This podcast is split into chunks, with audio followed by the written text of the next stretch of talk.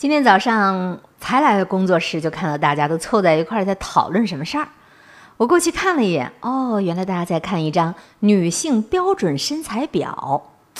大概扫了一下我身高对应的那个数据，毫无疑问，我就遭受了一记暴力袭击。按照这个表格，以我的身高来看，各种维度没有一个是达标的。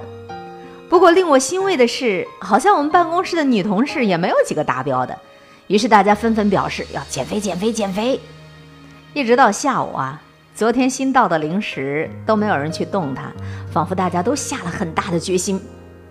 我呢，吃着山药片儿，突然就有点感慨：身材真的有那么重要吗？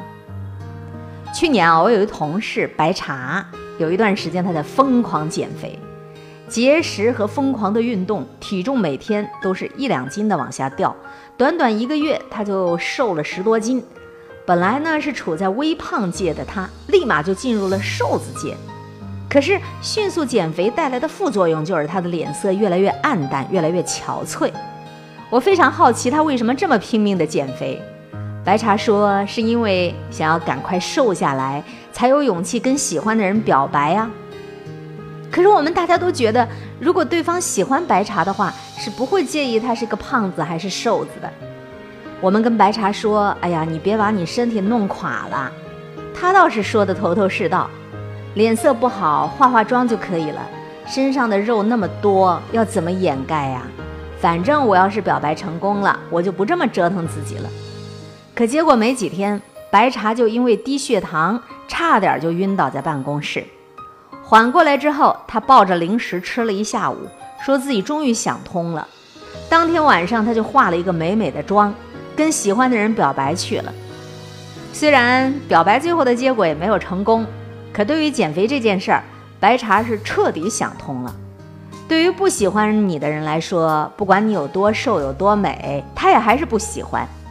相反啊，今年白茶虽然胖回来了。反而吸引到了一个小哥哥，如今两个人是互有好感。他们一起吃饭的时候，对方总是给他加很多菜，然后呢微笑着看着他吃，还说多吃点没事的，胖了也很可爱。他不仅能够陪着白茶一起吃，也能够陪着白茶一起去锻炼。当白茶问他喜欢自己哪一点的时候，对方列举了活泼可爱啊，知书达理啊，还有你吃东西的样子让人觉得好幸福啊。可能不少女生都有过为喜欢的人减肥的经历，觉得只要自己够瘦、够苗条，就一定能够俘获对方的心。她们也因此对于瘦有一种执念，因为身上圆润的线条而感觉自卑。我倒是觉得不必如此，瘦固然是好看，可胖也有胖的美呀。环肥燕瘦各有千秋，美它一直是一件丰富多彩的事情。而不是只有瘦才美，就好比大漠孤烟、长河落日是美，那烟柳画桥、碧树琼花也是美。可是很多人却被局限在了单一审美的格局当中，并且以此来严厉地苛求自己。这种单一的审美，至于每一个人都是自己给自己的枷锁。在这个枷锁当中，是大众审美外的身材带来的自卑，以及自身欲望的一种压制。你还记得香港的肥肥的女儿啊，就是沈殿霞的女儿，香港歌手郑欣宜，也是肥肥沈殿霞和郑少秋他们两个人的女儿。郑欣宜在很长一段时间都是活在别人眼光里的，她特别胖，因为遗传了妈妈沈殿霞的那种身材基因。两百斤的她在拼命减肥，减到只有一百一十六的体重的时候，重新出现在大众视线里，都被众人称赞为“哇，女神呐！”可是就在无数女生把她作为努力目标的时候，哎呀，我要向郑欣宜学习，人家从两百斤减到一百一十六斤，什么概念？可大家都把她当目标的时候，郑欣宜却再度回到了一百八十斤，什么原因呢？郑欣宜在接受采访的时候表示，在那一段痛苦的减肥日子当中，她过的是非人的生活，剧烈的胃痛时刻伴随她左右，无数个夜晚她都是失眠的、痛苦的，没有食物来进行慰藉，让她辗转反侧。在重新的变成一个胖子以后，郑欣宜终于能够坦然面对自己的身材了。她开始出写真集，穿各种各样鲜艳的衣服，和她的母亲一样，不介于自己的胖。出席各种活动，专注于音乐，还找到了一生的挚爱。